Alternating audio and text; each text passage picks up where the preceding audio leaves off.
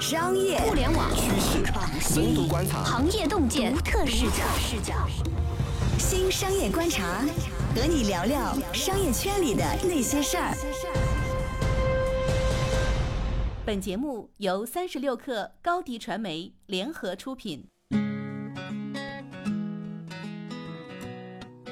大家好，欢迎收听这一期的新商业观察，我是三十六克的大公司报道部主编杨轩。嗯，很久不见。那这期呢，想跟大家聊一聊，我觉得是今年最有看头的几场商战之一啊，就是美团和阿里本地生活之间的这个竞争。然后这一期呢，邀请到了我们的消费线主笔乔迁。其实今年花了大概半年的时间吧，来研究这个主题。嗨，乔迁你好，大家好，我是乔迁。哎，那乔老师，你研究了阿里和美团这场战争，有什么事儿是你觉得说特别有意思的、特别让人觉得兴奋的东西吗？其实我们当时想要写这个话题的时候，也也是在考虑外卖。其实战争一直在打，那现在这个阶段再去写的话，有什么新的角度或者有意思的点？后面其实我们就发现，当年可能一五一六年的时候，一线城市比较激烈的战场，但到现在一线城市外卖已经很普及了，那可能下沉市场就变成一个新的战场，所以在那边的故事会比较精彩，或者是战争会比较激烈。阿里收饿了么其实是去年特别大的一个事情，花了九十五亿美元。但是我觉得真正看到他们有大的动静，其实也是到今年才开始吧。你觉得阿里是一个强悍的对手吗？对美团来讲，我这么问呢，是因为说其实之前基本上已经可以下结论吧，就是饿了么跟美团打仗，饿了么其实是输家。你从最后它卖给阿里战况来看，从绝对的市场份额来看，饿了么是小的。而且呢，其实我觉得这回也能看得很清楚啊，就是说在一线城市，比如说北上广这样的城市，看起来两家。都还比较有存在感，但其实，在很多下沉市场，很多那种小地方，美团是占据绝对优势的。所以就说，你看全国版图的话，饿了么一定是输家。那主事方变成阿里的人之后，你会认为说，哎，阿里可怕吗？阿里有什么跟以前不一样的地方？对，其实这个也是我们这篇文章想解决的一个问题吧，就是阿里收了之后，对这家创业公司吧，特别是张旭豪那么年轻的一个创始人团队的创业公司，做了怎么样的一个改造？是不是让他能力变强了一些，然后能够跟美团在本地生活这么多年积累的一个对手去作战吧？那其实有一些角度可以去观测这个事情啊，比如说他们组织的调整啊，然后从高管到下面团队的一些更替啊，然后一些。战略战术的变化吧，这些可能都是我们这篇文章当中想要去解决的一些问题。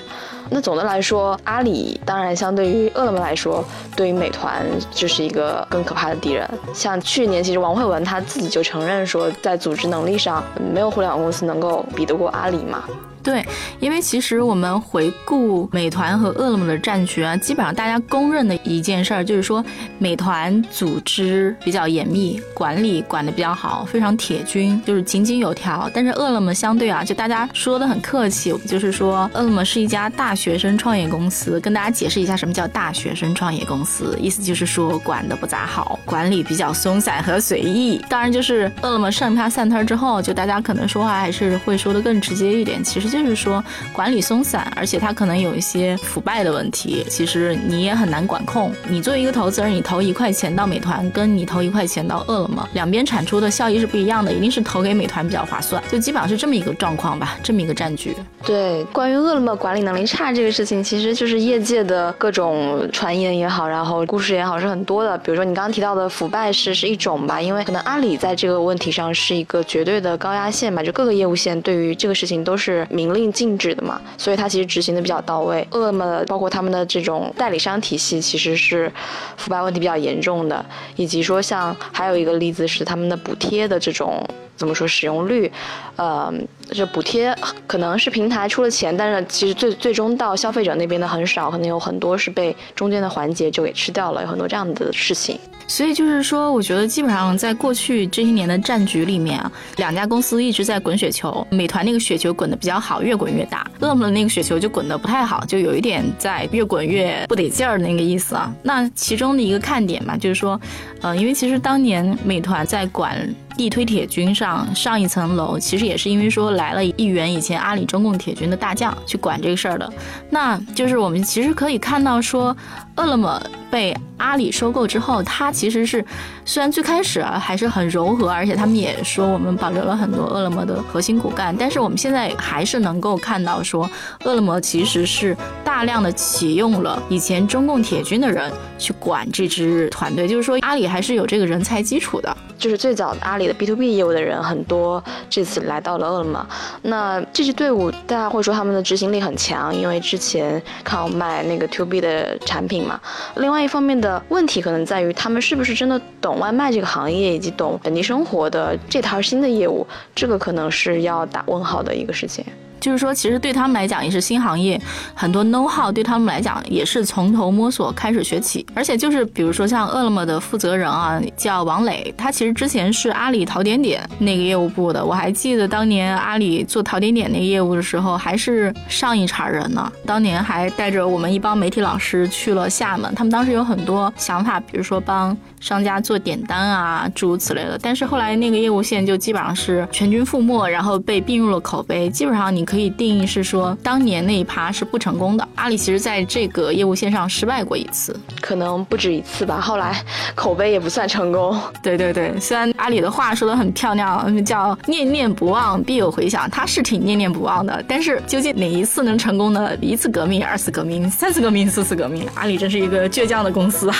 那回过头来看哈，其实我们刚才讨论到一个问题，就是说看起来好像一个组织能力很强的团队，进入到一个他们并没有。没有那么懂和那么熟悉的领域，面对的又是一个我觉得基本上已经被千锤百炼的对手吧？你觉得饿了么这个能够速成吗？或者速胜吗？嗯，其实我有跟行业里面的很多人聊到，他们说阿里的组织能力以及它可能对饿了么带来的变化，这个其实是值得去期待和验证的。但这个的确需要一些时间，因为这个业务本身它的确是一个比较复杂的业务，因为它可能跟电商还不太一样。电商其实是比较偏线上嘛，可能它的最后的履约的环节也没有那么复杂。可是本地生活，我们点外卖都知道，你有商户，然后你有这个配送，你有这个用户，其实它是。一个三方的一个撮合的一个过程，所以它本身就就更加复杂。那可能对系统派送路径啊，诸如此类的，都会有比较强烈的需求吧。对，而且它是比较区域化的吧，就是你这个地方做得好，你这个城市的份额高，不一定你在其他区域一样。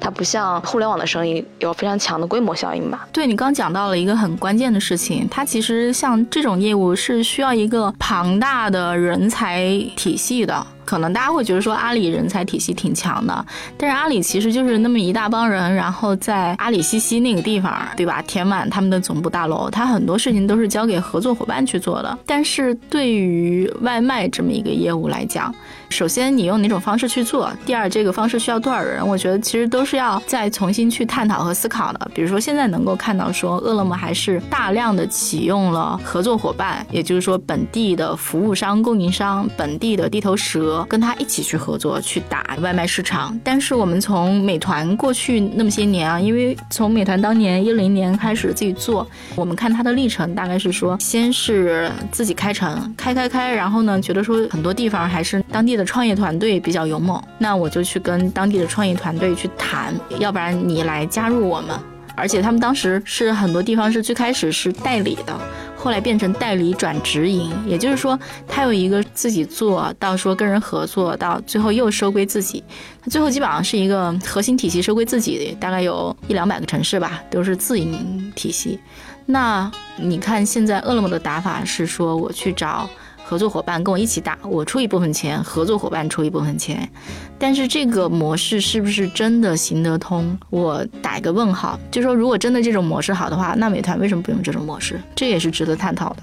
我猜这可能是一个阶段性的打法吧，因为我觉得有点像阿里长期的那个思路，就是说我用一个杠杆去撬动，我去打那么多城市，我去打上百个城市。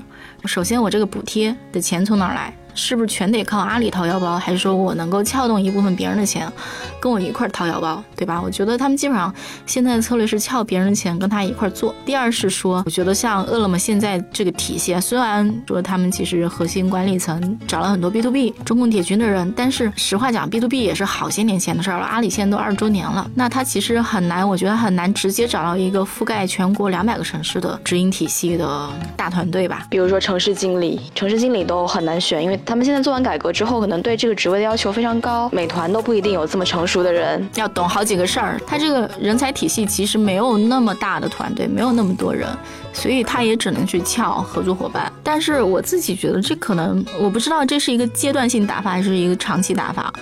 你可以看到，说阿里的思路还是做品牌、跟人合作这么一个大思路，但是他这个思路在线下地推就这个事儿上 work 不 work，我觉得还得再考虑。基本上美团打了将近八年、九年、十年吧。就打了那么些年，一定是一个 best practice。我猜美团那个路径应该是目前这个领域里面摸到的最好路径。阿里本地生活吧，只要他还在做线下这个市场，我觉得大概率再摸索摸索，很可能最后也要走美团那条路。这是我的一个判断啊，不一定对。嗯，就或者这样说，即使他最后也会走上美团的那条路，他也需要一些时间来做这种切换，因为从代理转直营，可能你也需要跟代理商谈好这种利益怎么分配啊，然后别人是不是愿意退啊，然后你你在以什么样的契机进，这些可能都还是需要再看的，就并不是那么容易的。因为之前听说他们之前也做过那种试图想要一夜之间都转直营这样的动作，但是遭遇了很大的反弹，因为在一些可能代理商还挺赚钱的城市，他们是不愿意退的。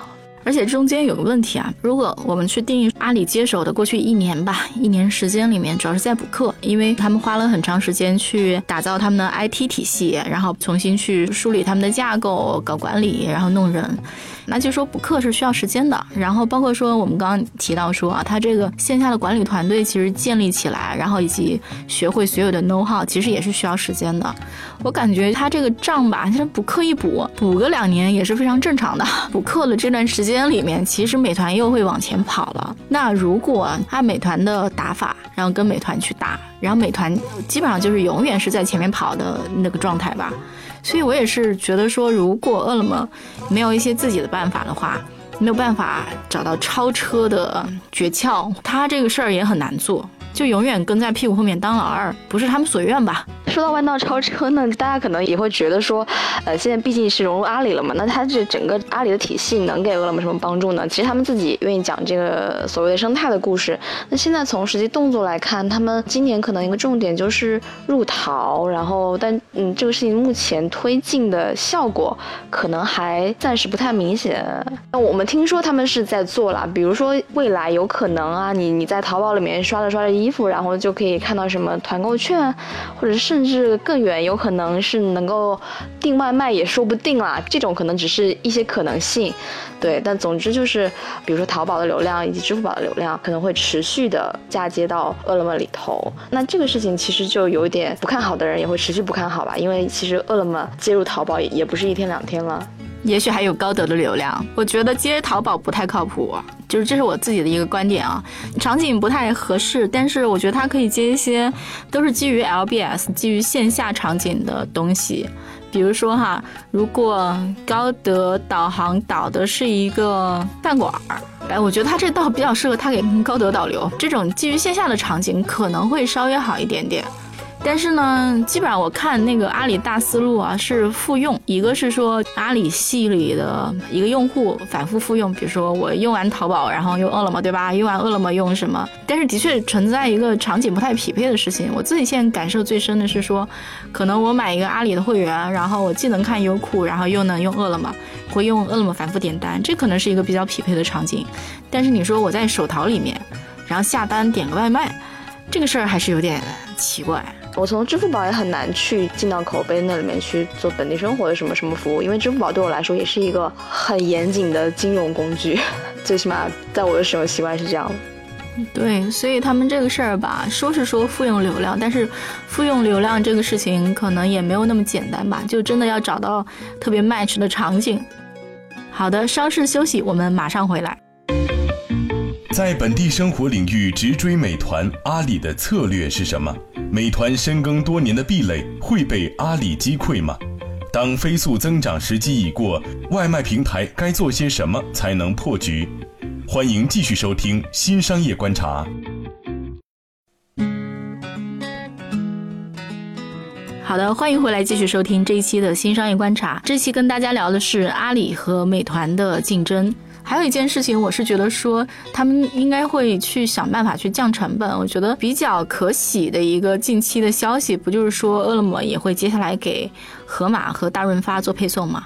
也就是说，它那张配送网的订单会变多。一旦当它订单变多之后，我认为说还是能给它摊薄一些成本的，嗯，让它变得更有效率。对。按照逻辑来说，这个是成立的。这就是他为什么从送餐到送什么生鲜、送超市里面的各种货品，就是它的品类也在扩展嘛。这样子其实也是为了给它这个配送网络提高效率吧。但是基本上，我觉得有一趴是阿里本地生活赶不上的。点评或者说对应阿里是口碑的这个业务，这个目前看起来是赶不上，那个护城河和壁垒非常的高，而且我觉得基本上你能看到一个趋势，就是点评的首页，呃，一定是流量最大了嘛。现在在有好多图文，然后短视频，我觉得基本上他们在一直在做大点评这个入口。美团至少自己手里有两个本地生活的大的超级 app，但是对。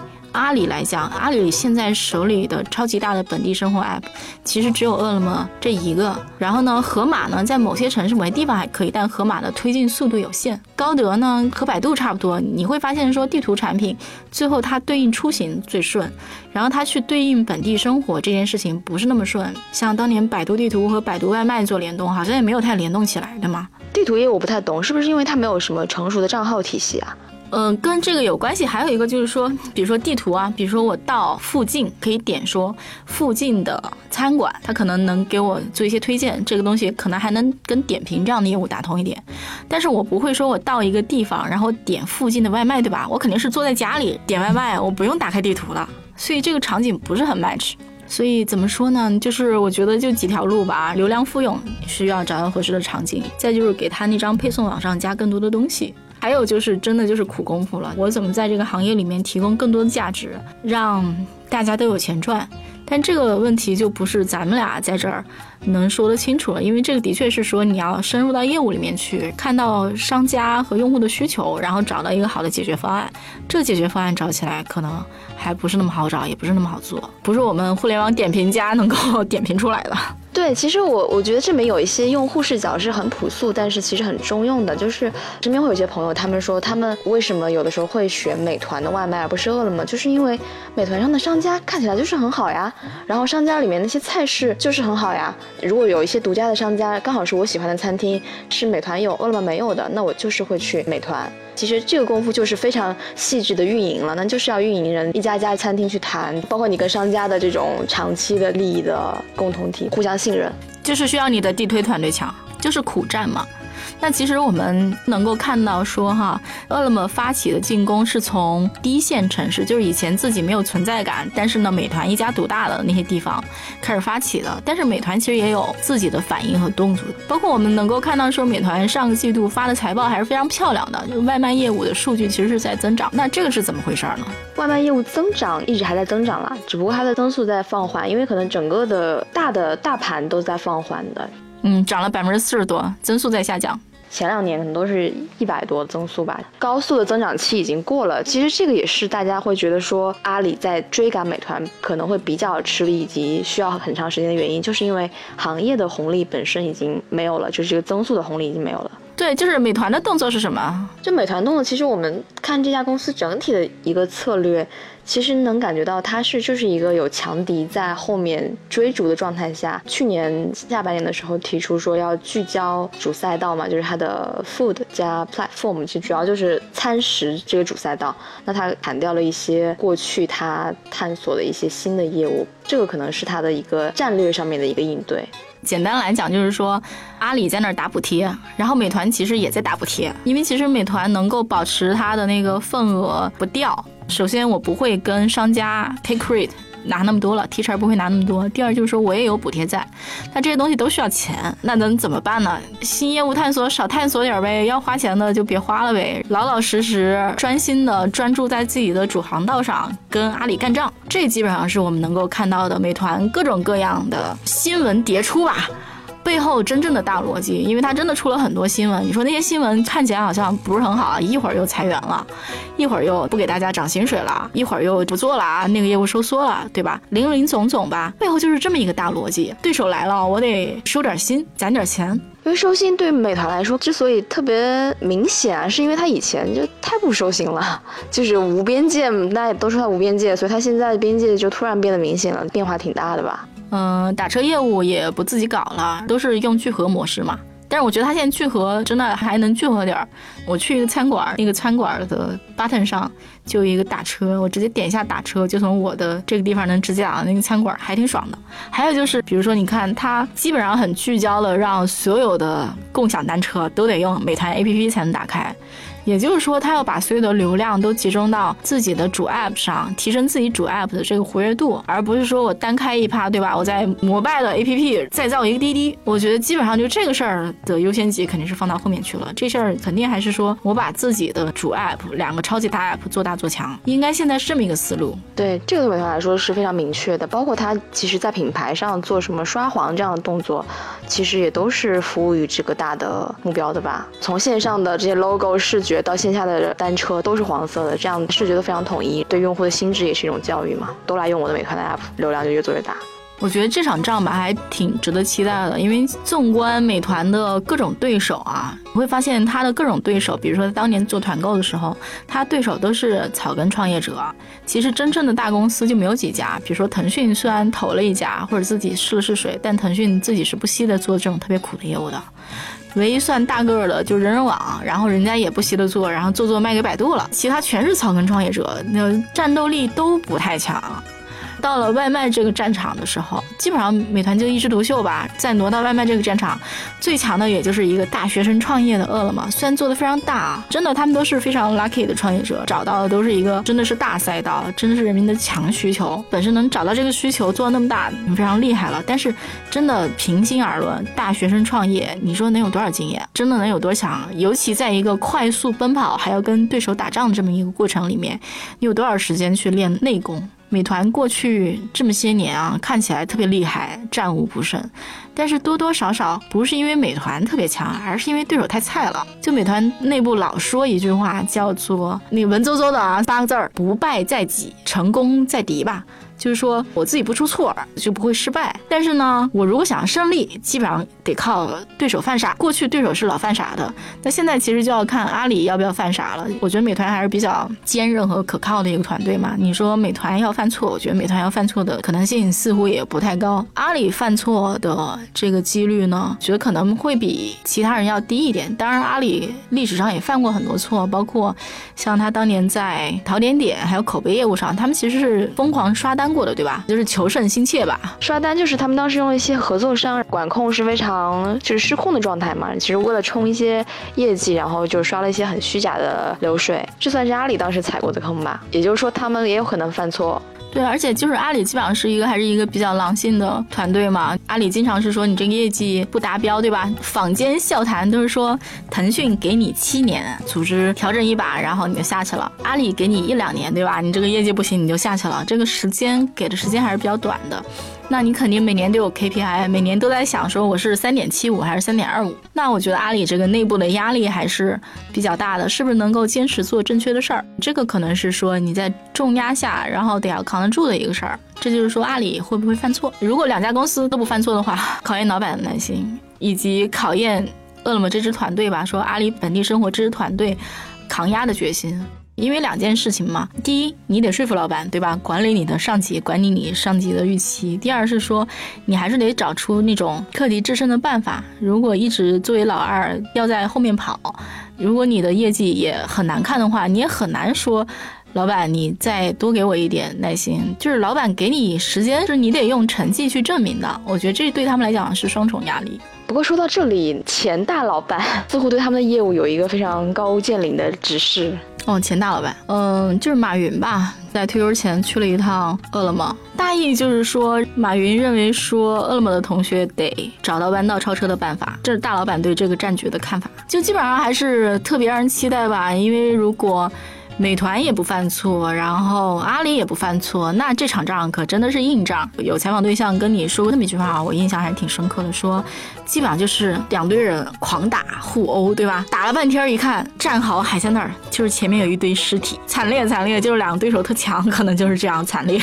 我觉得其实也很期待吧，看两家公司能想出什么样的办法，因为中间有一个关键的一点啊，其实刚才也讲到了，大盘的增速真的是在从三位数往两位数在掉。当整个大盘的增速下滑的时候，不是说咱俩狂跑，然后每个人不管打成什么样，每个人都能多划了一片蛋糕。更多的是说，在存量市场竞争的话，如果还是打来打去，拢共就是这么大的盘子，狂撒一堆补贴，然后就这么大的盘子，你这个什么时候才能回本？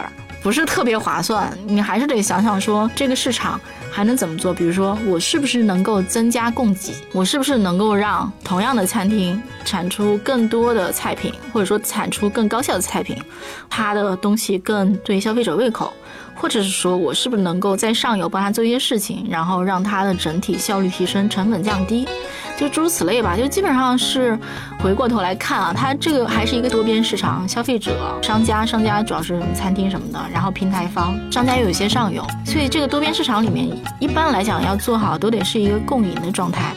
如果谁特别的难受，这个事儿都很难做。比如说，如果消费者很难受，因为大家觉得我要涨价，对吧？那消费者一定会少点外卖，那这个市场就会往下降。如果你让商家特别难受，商家说你这个提点提太多了，挣不着钱，那商家很难受的话，他不跟你玩了嘛？然后再加上平台方，平台方我们刚已经讲那么多了，就基本上还是得找到一个说让每一个人都还是有点肉吃的这么一个状况。就基本上还是说，我们认为说这个市场过了疯狂奔跑的时候了，所以这也是为什么美团宣布盈利之后，股价就特别稳。